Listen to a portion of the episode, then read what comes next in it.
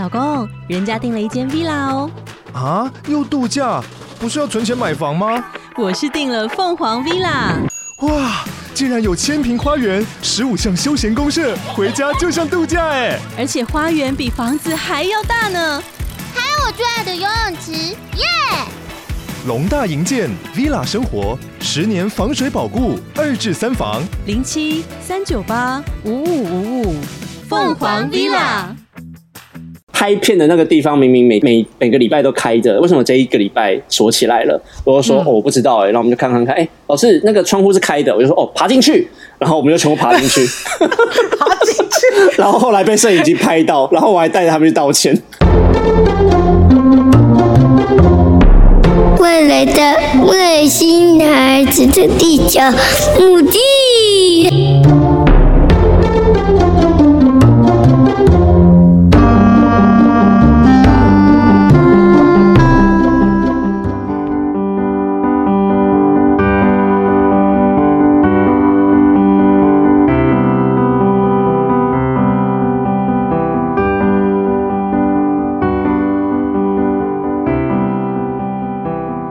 是我觉得，对于一些特殊生来说，因为其实特特殊教育有分两块，一个是资优的特殊教育，另外一个是比较属于能力比较差的，像我的孩子，他就是比较属于能力比较差的那一种呃特殊教育，所以它就分两派嘛。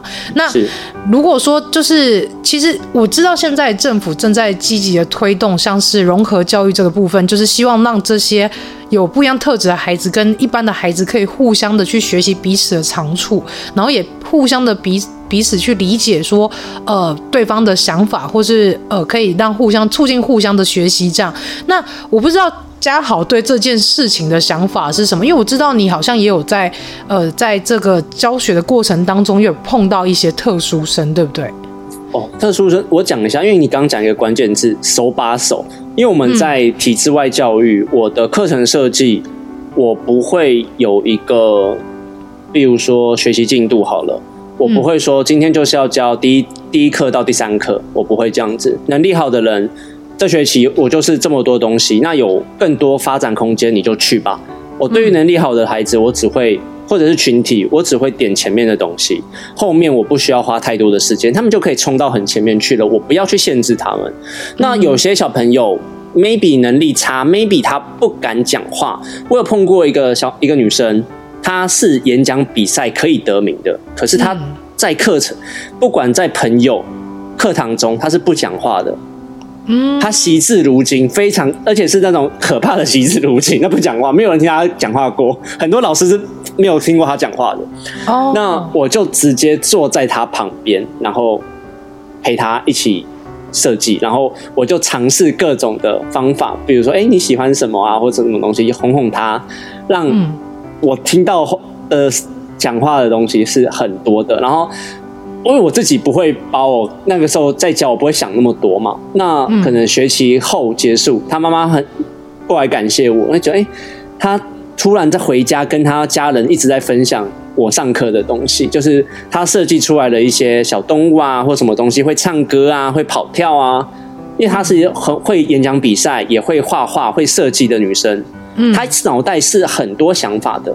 那我们怎么把他们帮助他们去激发他们脑袋的想法？不管用任何工具去呈现，那他的问题可能就像是琼妈刚刚讲的，他不会表达，他跟人沟通有问题。那对于其他孩子也是，就是我不止花在这个小朋友上面，也有其他小孩是被体制内教育荼毒比较深才过来的小朋友，他就是需要老老师。一个口令，一个动作。那我非我自己不是这种人，所以我很受不了。说，哎，为什么你要这样？然后我就开始解释一些东西。之后，我问了他们一个问题：哎，你怎么不质疑我？他们问我一个问题：老师，你喜欢被质疑哦？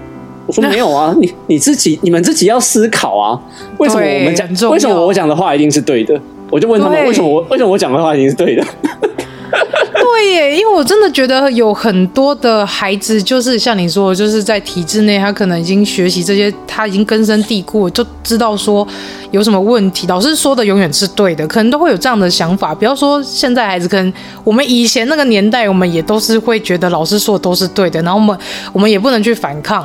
可是我后来有想到一件很有趣的事情是，是因为球爸他的个性就是比较理工逻辑的嘛，所以他有跟我讲说，他在小学时候有曾经在考卷上面。就是他觉得他自己答案是对的，然后他有站起来去跟老师说这件事情，然后他去说服了老师。所以我觉得其实这样的特质在亚洲社会来说是真的比较难得，因为大家还是比较。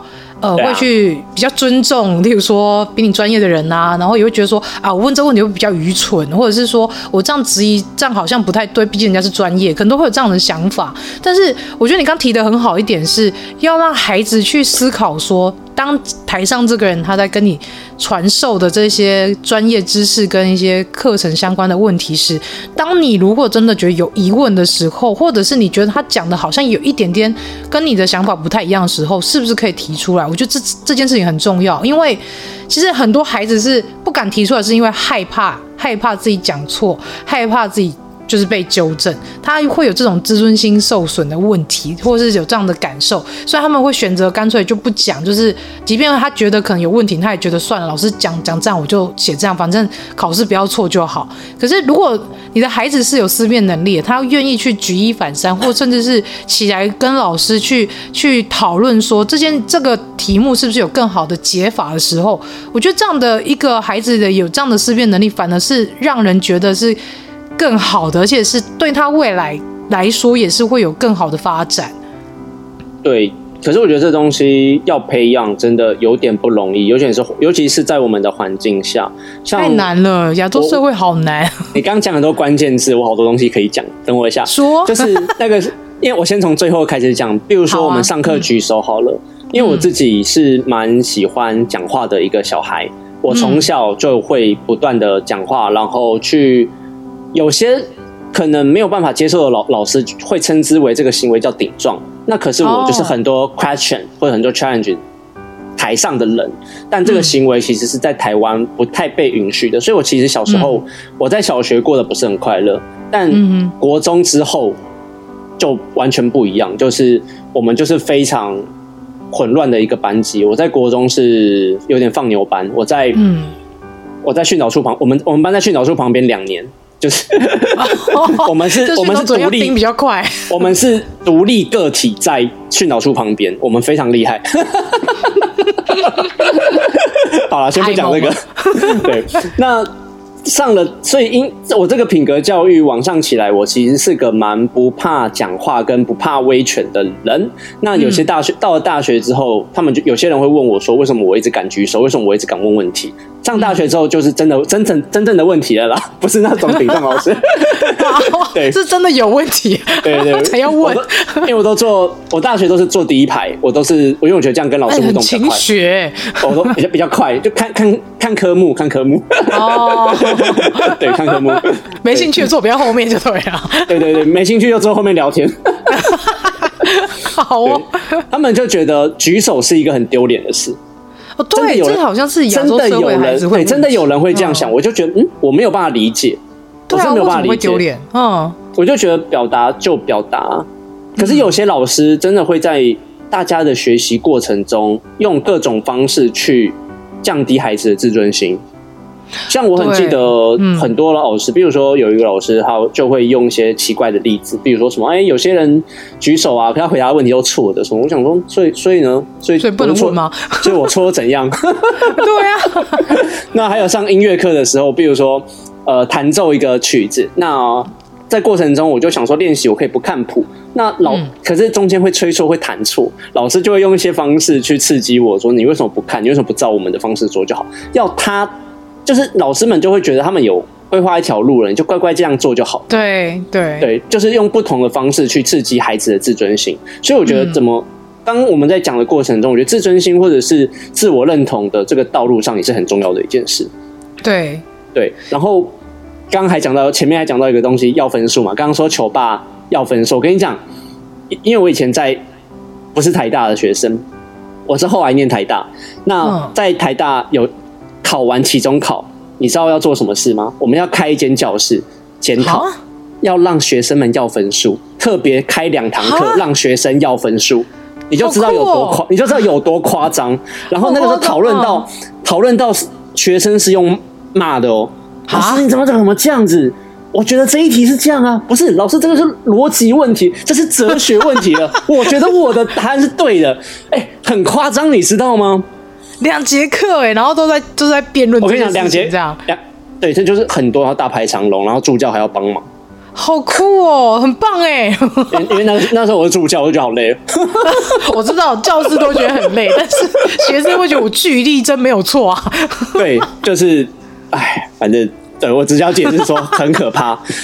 哦，好夸张哦。嗯，对，最后我要讲那个品格的问题，因为我自己就不是一个就是、嗯、好，就是大家认定的品格兼优的好学生、好老师。那个时候我带学生拍片，因为那时候我们想要做一些有趣的东西。嗯、然后那个时候我们是跟一个学校租场地，然后有一个地方学生问我说：“哎、欸，老师，这为什么我们我们？”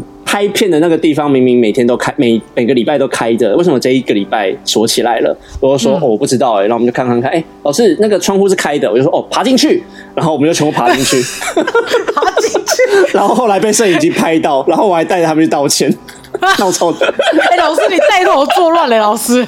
闹超大的，夸张，因为我就觉得为什么不行啊？就是有些规定我会觉得很。莫名其妙，因为他们那个时候也没有，oh. 他们按照那个，他们没有限制我们，但他们想希望不要爬墙，不要爬窗，拿钥匙去开就好了。我就想说，可是我爬窗就好了，我为什么不行？那顶多我帮你把东西擦一擦，干净还你嘛。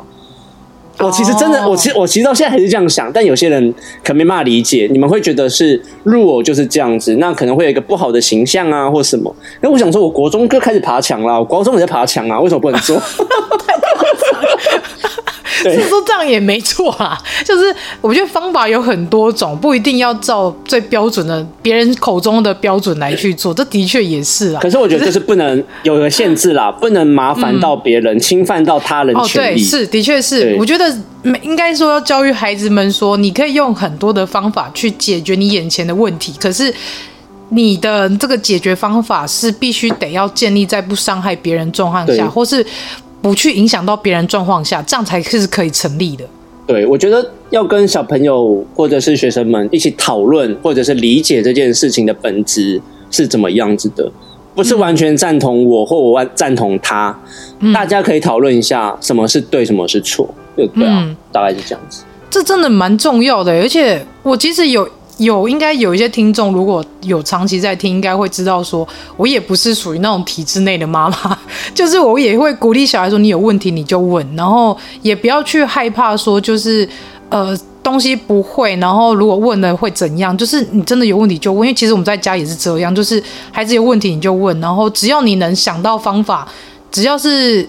你你觉得你想做，那就去试试看，只要不是伤害到自己或者伤害到他人都可以。那我觉得有一点真的很重要的是，要带孩子去有一个思考的能力，因为思考这东西很重要。毕竟以后如果是 AI 的社会的话，其实很多事情是可以透过 AI 来去取代劳力。那你如果没有去动你的脑，然后你以后要变成。呃，就是用劳力来去换取你的生活费用的这样的状态来说，其实你很容易被取代掉。那为什么应该说未来未来也可能没有这种这种东西让你做了？嗯，对，就是变成说你还是要让孩子去建立一个思考的一个能力，无论是说呃，但我觉得这以最基本来说，阅读能力就蛮重要。就是其实你无论是课堂内、课堂外的书都要多看，因为这这些都是你的知识来源，然后去激荡你一些想法跟创意，所以你这 basic 要做好，你才有办法去网上去想到说，哎，我可以再从中再去探索到其他的部分，然后再去把它结合创意到别的东西等等的。所以我觉得第一是阅读的能力，然后第二就是。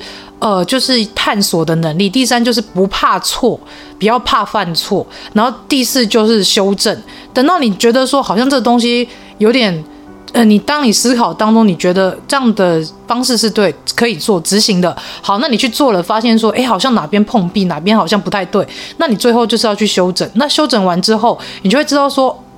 哦，原来我前面这样子做错误在哪里，然后我之后为了要减少错误，我就可以去之后再去思考说，那我可以怎么样去减少错误发生，然后达到就是减减短时间，然后来去更快达成我要做的事情。这都是其实都是一个学习啦，所以我觉得体制内跟体制外基本上体制外好像比较容易比较容易去学到这些东西，但体制内部分就是。孩子们就要必须得要去有点小冲撞，才有办法去学习到比较多的东西。我这样说对吗？哦、呃，我应该说体制外是提供这个环境，但能不能改变，嗯、我觉得也是有一定的，就是 percentage，就是百分比是按照是他们个人，因为他们还是有回家啊，他们还是有他们还是有家庭教育，嗯、就是我们体制外有给他这个环境，嗯、但是。能不能真的达成这个目的是不一定的。那我觉得，的确就像球妈讲的，要培养不怕错，因为他们还小，他们有他们的成本，他们就是不怕错啊。他们有本钱，他们时间还很多，他们的时间成本不像我们 变少了。嗯，真的，对，好少。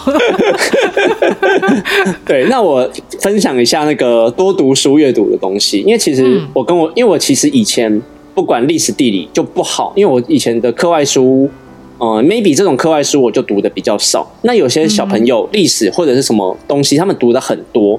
他跟我分享一个东西，我觉得很有趣。他说他考那个职考的时候，他历史几乎没有读，因为他课外读课外书读太多了。他看前面的文字就大概知道他会问什么问题。虽然都台大的那些神经病啊，不过这个来反正球妈刚讲的，就是多读书去阅读，培养自己阅读的兴趣。你的脑容量知识越多，你。面对到社会上很多问题的时候，是可以从你的脑袋里面摄取这些东西出来解决的。最后宣传一下我自己的频道的东西，因为刚刚讲到 AI 会取代人力的部分，我前几期才在讲到 AI 跟插画家的一个结合。那我最近写了一篇文章。嗯，就是帮大家分析最近 AI 生图这个平台跟城市是非常、哦、对非常火红的。我等下可以给你我写的使用守则，它不用写城市，也可以跟观众们分享。不用写城市，你只要打一些关键字，它就可以生一个生一幅画或生一图生一张图给你，非常方便。啊，我知道，因为我最近刚是 Discord 对不对？呃，Discord 是一种，Discord 是一种，那它也有其他别的。哦，我写我写了三，我写了三个，我写了三个，你等下真的可以玩，也可以给小小朋友玩。好诶，因为我觉得这个东西就是 AI 结合艺术，然后艺术再结合创意这件事情，还蛮真的，我觉得孩子们都蛮需要。不要说孩子，是大人也蛮需要有这方面美学的培养，或者是有一些艺术创意的一些思维。对，但是嗯，可以解释一个东西是不一定会完全的取代，因为我自己在玩的过程中，我就发现。我如果我们的想象力或我们下的关键字不足够，或者是嗯呃有些缺乏的时候，它跑出来的图是会输，还是会输人的。不是有了这个东西之后，我就可以变得超级强，怎么样子？嗯，它还是有可能会有能力上的区别。哦，看你怎么去下那个关键字，这样对，它下的关键字的多寡，我看人家会写漏漏的，他画的图就很漂亮。哦。对，哎，那其实这跟想象力也有也有点关系，对不对？联想力关系，所以有可能以后会有一个职业是 AI 算训练师吗？训练 AI 的画家。哦，我以为是算图师诶，就是 你要打关键字打一打，然后就算出一幅图出来，这样。哦，也是有可能的。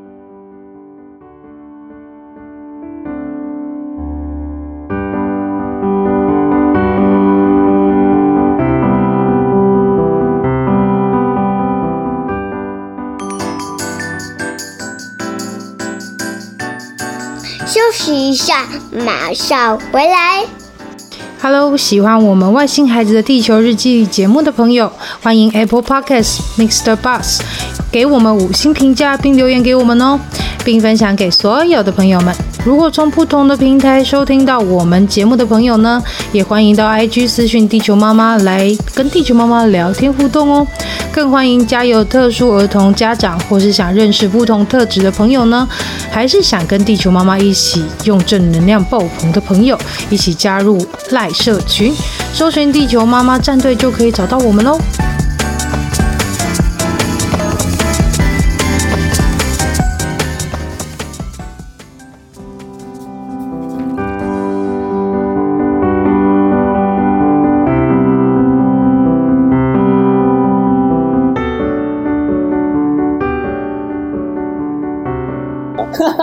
对，我觉得现在设计师也蛮累的，就是一直要去去那个网，一直看这些新的东西，然后要一直。可是我必须说，它就是两个层面了，嗯、一个是它这种东西的入门门槛变低了，大家不需要一笔一画的画出来，大家可能要学的是别的东西，排版啊，或者是就是怎么去让它跑出我们脑袋中想要的东西。另外一个是你刚刚讲的，该业界的人。是否要去接纳新的东西？怎么去运用？嗯、那我上一集的来宾，他就是个插画家的团队嘛。那他们就说，嗯、这种东西就是趋势，有可能它是可以促进他们灵感的一个工具。哦，对，也是，因为其实他都可以拿来参考，然后他参考过后，可能变成一个灵感，在他未来在设计一些专案的时候，就会比较有用处。这样，对对对对对。这其实对我觉得对创意相关的行业都还蛮重要的，因为尤其像是设计师啊，或者是说像是有些社群软体的，呃，像是一些创作者，他们其实都还蛮需要这一块东西的。但真的也是冲击了，真的对他们工作来说也是冲击。一定的啦，因为现在感觉好像人人都可以当设计师一样。对啊，可能会有一些比较中等的设计师就会被 maybe 工作量就会变少。哦，可是我觉得其实这都环环相扣诶。其实我们如果扣到最原始，就是例如说从数学来去做一个起点，然后聊到像是城市设计，然后到后续这个未来的 AI 运用，其实它都是一连串的一个因果关系。所以我觉得，你像你说数学好不好这件事情，真的是我觉得还蛮蛮需要一些思考跟思维先去想一下，因为。我现在有点改观了，因为如果说如果问人家问我说数学好不好这件事，我可能也会以你刚开始最开始回答那个部分来去 来去做解答，真的是这样哎、欸。对啊，而且呃，如果我不确定有多少就学中或者是什么的人会在听这一集，我只要觉得数学不好，也不要放弃一些理工科系或者什么样子的科目或者是学系，因为有可能你选了。不同的科系，你有可能还是要面对数学啊，这是第一个。再来，嗯、我觉得还是以兴趣为主啦。嗯，就是还有未来的发展性为主，因为有些人可能会喜欢某个东西，可是他会觉得说：“哎、欸，我数学不好，我是不是就不能？嗯、我不能做这个东西？”哦、没有，没有，没有这种事。很多东西你学习之后堪用，你还是可以达到你想要的目的性。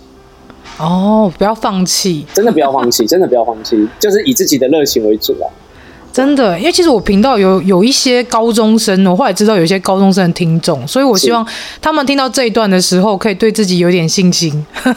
对对对对对，不要害怕，因为真的很常听到说，哎，为什么我就是会去呃讨论，或者说问一些人嘛，不管是我们年纪相仿的人，或者是学生，哎，你为什么不去做什么什么什么？他们先不讲借口方面，借口方面就会说，哎，我数学不好啊，我物理不好啊，我历史不好，可是。有没有想过这些东西其实就算不好，还是有可能会达成某些成就，也是有可能啊。嗯、所以不要，我觉得对啊，我觉得就不要放弃吧。扣到我们刚刚前面讲的，不要怕犯错啊，不要怕失误。我们的自尊心、面子没有那么重要，去做就对了。真的，对，做就对了，做就对了，不用废话那么多。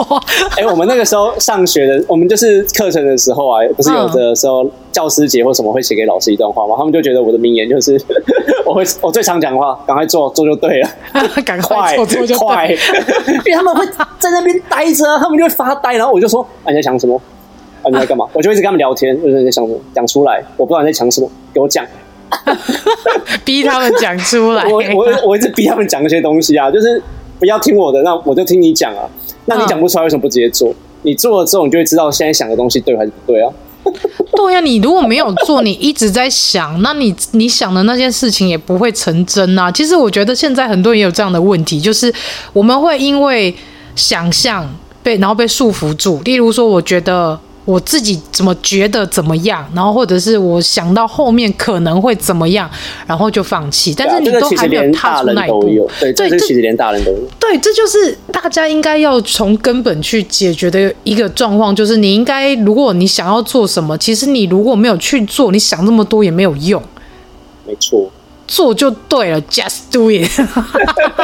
后面做了再修正嘛，没差。你知道人生也很长啊，也不别不要说什么哦，我三四十岁，然后觉得哦现在成就不好，然后觉得好像对人生失去希望。那其实我觉得成就也没有分什么，你年龄几岁就要一。就一定会有成就这件事啊！有些人五六十岁，他自己转行或者转职也做得很好啊。有些阿嬷不是七八十岁，有一个日本剪纸的那个阿嬷，剪纸艺术那个阿嬷，她也是八九十岁了，还是可以做艺术家啊。我觉得这个东西就是不要被年龄绑住，然后也不要觉得就是自己害怕，或者是自己想那么多做不到，然后就赶快就放弃掉。然后你其实搞不好你可以成功的，然后你就因为你这样放弃就没了。对，真的做就对。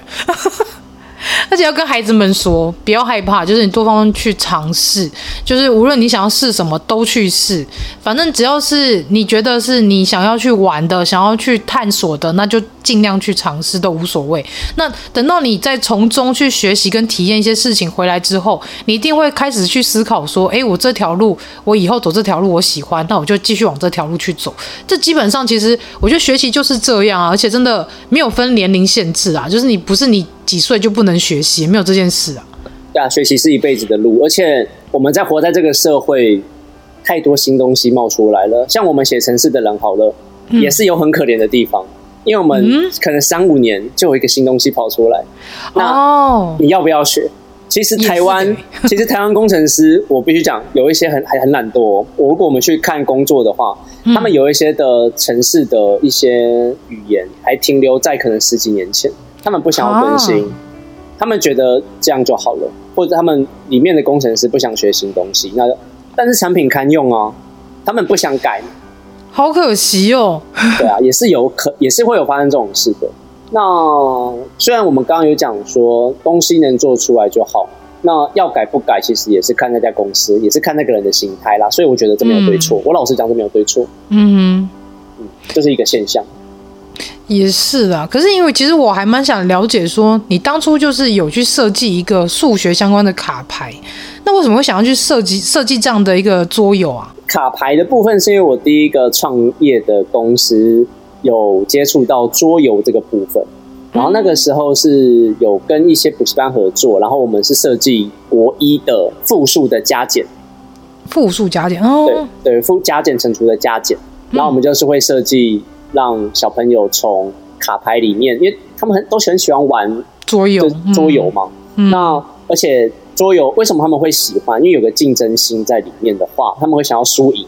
哦，对，小孩都喜欢尬狼输赢，对，会喜欢输赢。那对，他那我们设计了这个东西之后，他们在不断游戏的过程中，就一直在加加减减。那自然那个计算能力会变好。我不敢说数学能力，他们的计算能力会变比较好。嗯嗯嗯，对，因为数学真的蛮抽象。我说实在，数学是这个词其实蛮抽象，因为它能它很抽象，它能，我觉得数学其实跟艺术是一样抽象的东西，跟哲学也有点关系，就是他们都是有有点关联，可是他们是真的实际上是非常抽象，但是你其实你生活上都用得到它，但是就是它那个。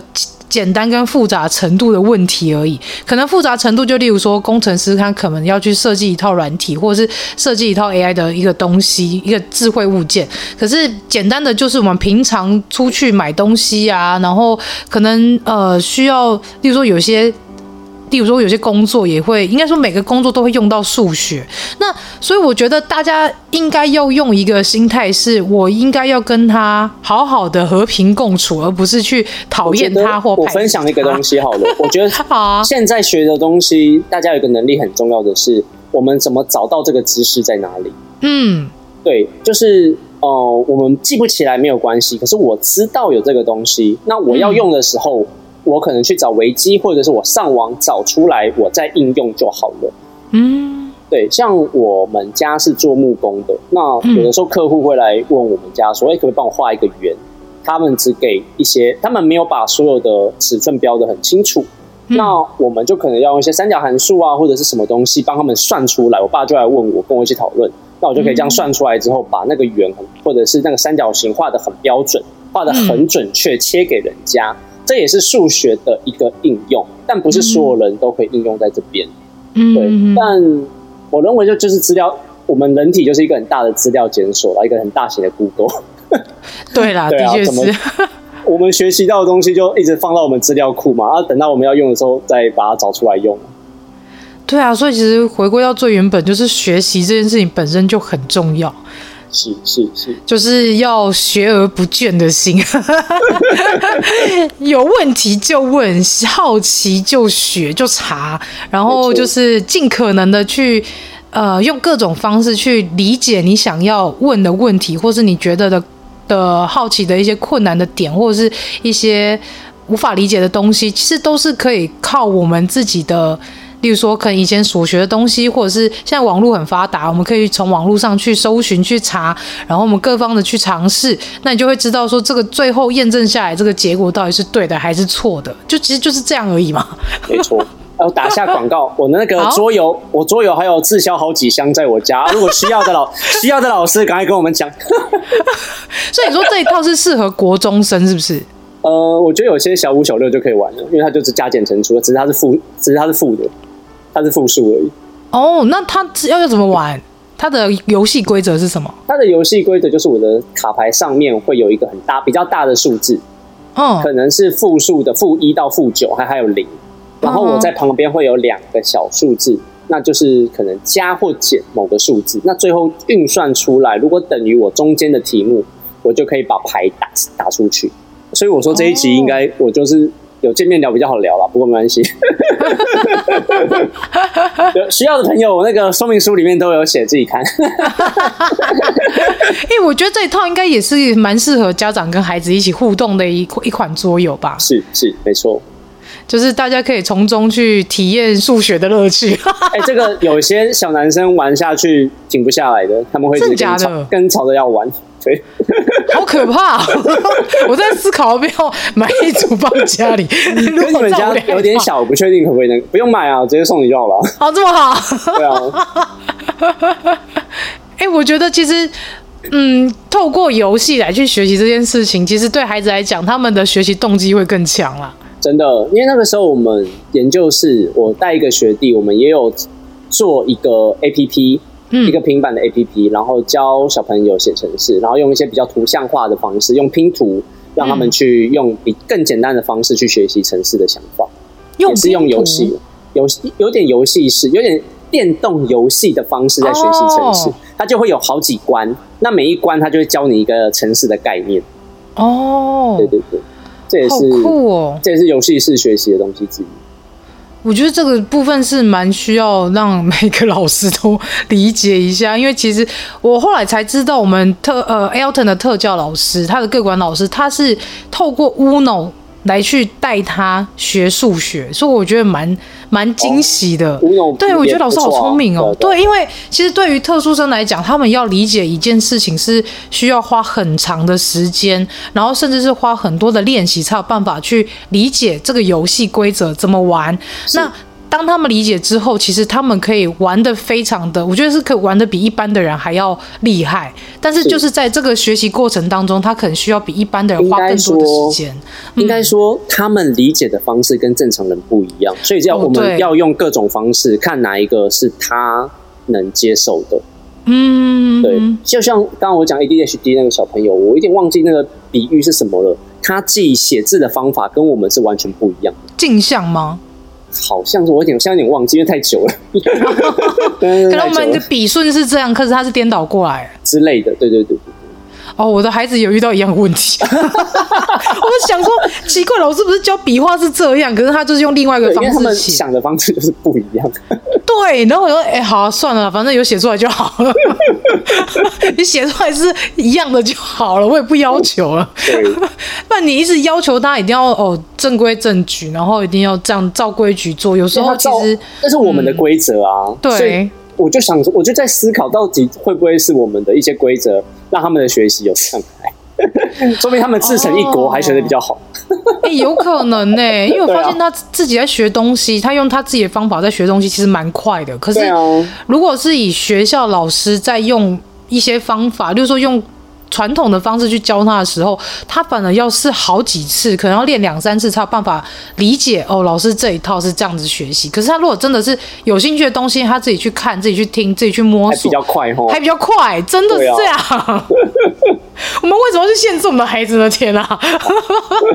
可是不这样又不行啊。没错，对啊，好难哦！我真的觉得当老师很难。说实在，就是老师真的，你说适性而教，但是其实每个孩子的特质，你如果没有花一点时间去理解，你也很难去了解说。我必须说，这真的是用他，这真的是用时间成本跟人力成本下去做的。对，然后你看现在可能一两年就开始要换班导、换老师，那所以孩子可能两年当老当老师已经差不多快 get 到这个孩子的时候，然后又换又换掉了，对啊，这样对，就我觉得好可惜哦。真的真的，像我我能这样花三到四年教同一批学生，真的是比较少。嗯对啊，因为你毕竟要有足够的理解，你才能知道说这样的孩子，或是这些孩子，他们适合用什么方式去教。而且那个熟悉度跟信任感，他们要重新建立，又是一个很累的事。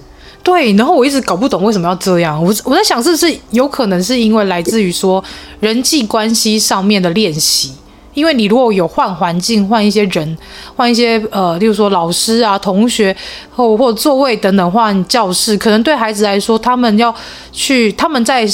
适应或是在练习，就是陌生的一些未知的东西来讲，是不是会比较快？可是相对来说，对于教学上面，好像对于一些老师或是在学生在学习上面，又有一些困难，这很两难呢、欸嗯。我觉得这就是教育体制的问题，看怎么设计。对、啊，嗯，那体制外跟体制内就是会有这这一点不一样。嗯，对啊。但好像也没有一定的对错，只能说适不适合孩子，真的，比较重要。真的是适不适合孩子，没错。有些人就是适合这样，有些人就适合那样。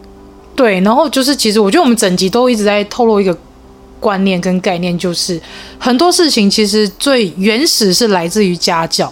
家庭教育这个部分，因为如果你即便你的孩子送到学校，一天可能花八个小时在学校去上课去学习，但如果他回到家里来，你还是用一样的模式，然后用一样的思维来去教育自己的孩子，他们其实就是又回归到最原始的那个点。所以我觉得家庭环境这一块跟家教这一块，反正真的是跟比起学校教育这一块还要重要的来的很多很多。还有就是，我觉得家长在对于孩子的一些观察跟引导这个部分，其实也是蛮需要被重视。因为其实很多家长可能会想说，我把孩子丢到学校去，他在学校学习结束，然后接下来去补习班，然后去学习才艺，然后回来可能你也曾可能才花五分钟、十分钟时间去跟孩子去沟通、去理解，可能你没有办法那么的懂你自己的孩子喜欢什么，或是他兴趣在哪里。因为我曾经跟一个 ADHD 的一个学者在聊天，然后他有跟我讲说，其实引导这个部分，家长有需有蛮需要有蛮大的一个着重的部分，是需要透过家长来去引导。就是例如说，你的孩子可能对某方面某些东西音乐有兴趣好了，但是你必须也把要让他清楚说，除了音乐这一块，你要衍生出很多的面向，那这些面向都是你要去琢磨、要去学习的东西。那这个部分就是变成家长的功课。因为你你也没办法透过老师，老师一天也才面对你八小时，那可能顶多也才两年，那他能够理解这个孩子多少，其实也真的蛮有限的。同意，对啊，所以如果因为你刚刚讲的是才艺的部分，嗯嗯，或者是有一个 roadmap 可以好好的先跟家长，就是推到后面说他可能还之后可以往哪些路走，要去学习哪些东西，可以。把那些东西一起规划好之后，那老师两年后如果真的换了，那至少那个 roadmap 还在。嗯，对，同意，这真的是蛮重要。所以 讲到最后，还是回归到家庭教育嘛。应该说我，我这是我我赞同一半啊。我觉得两边都很重要。嗯、我觉得两对两方面都很重要。像嗯，而且可以尝试不同的教育方式。也许有对，也许对有些人来说。是不错的，就像我刚刚前面有讲到，我小学其实过得不是很开心，因为我的个性可能没有办法在那种限制下活得很好。因为我那个时候在某个台北市的明星小学，那它真的是规则很多，非常不适合我。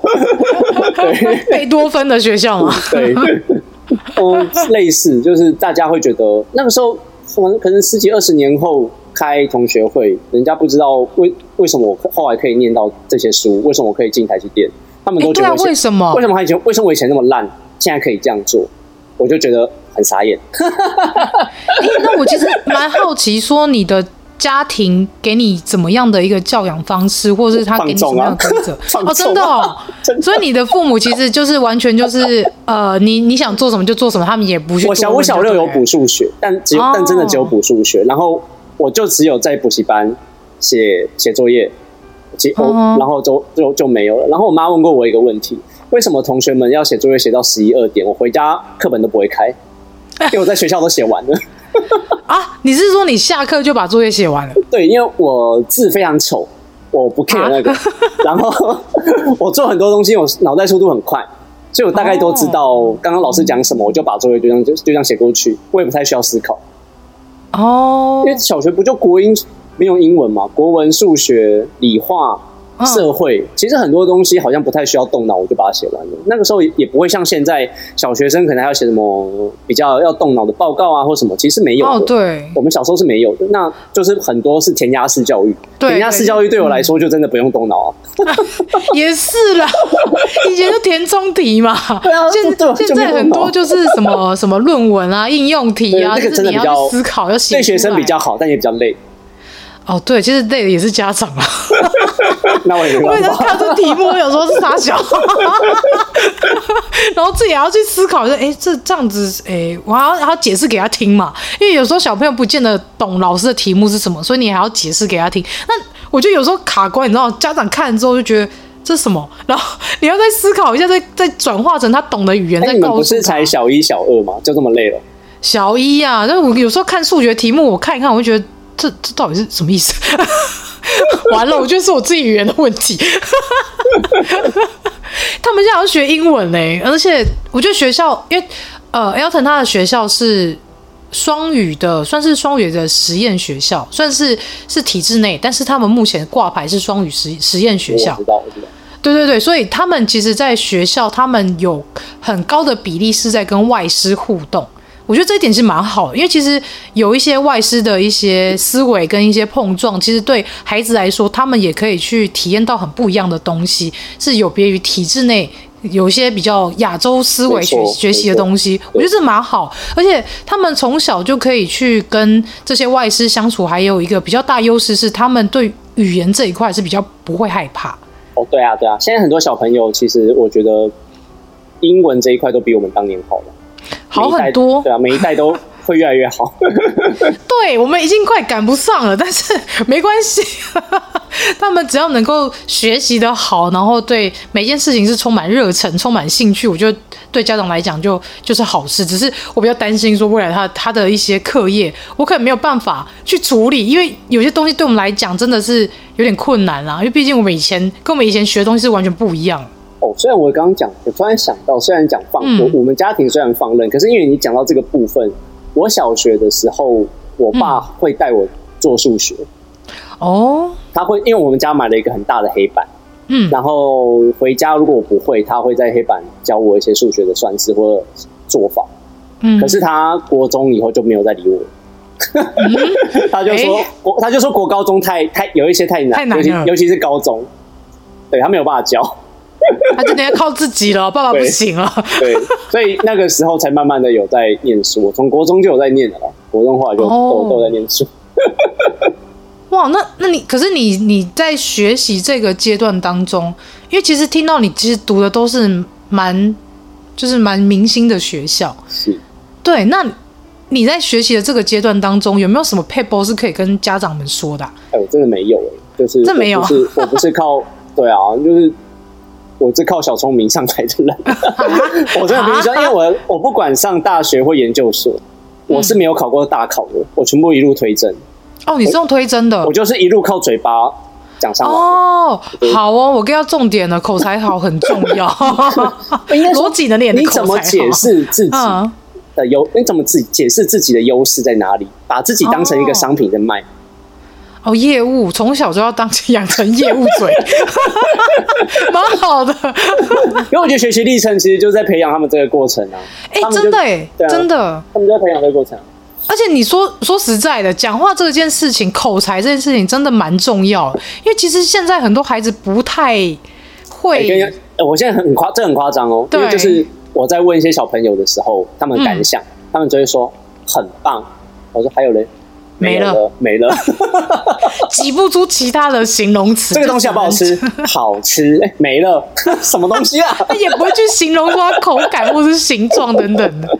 对，这个我觉得很重要，因为其实。这在台湾跟国外就完全不一样。怎么说？他们的形容词或者是感受，他们从小去培养学生的五感、五感啊、感知这方面是蛮不一样的。嗯、像我们刚刚讲填鸭式教育，嗯、他们我忘记从什么时候，应该是从小从小就开始了啦。他们会去叫你去讲出你的感受，嗯、而不是一直在专注这个答案是怎么样。嗯，对对对。对耶，因为其实我真的说实在，亚洲孩子的问题真的就是，你说一就是一，说二就是二，然后你要在他衍生其他东西就没有了。对啊，可是这讨论出来，我真的不敢说对或错。原因是像美国或欧洲，他们虽然有这方面的优势，但有可能社会体制下会比较乱。但是在台湾或亚洲的状况下。嗯领导人或者是上面的人，政府说一就是一，也许会比较好管理，但衍生出来有不一，哦、我觉得有不一样的问题啦，这真的没有对错。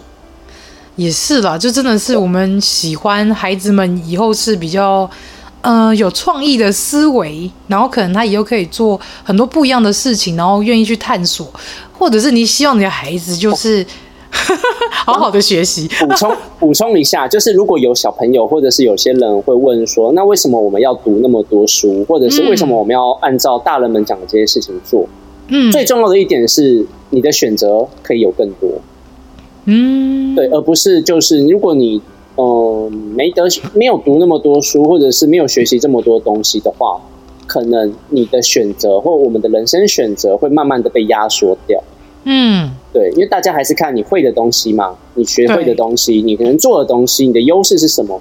当你的优势变少，嗯、你会的东西变少，那你就只能做那些有可能会被取代性高的工作，你不会。哦、对，就是呃，人要怎么样活得最开心？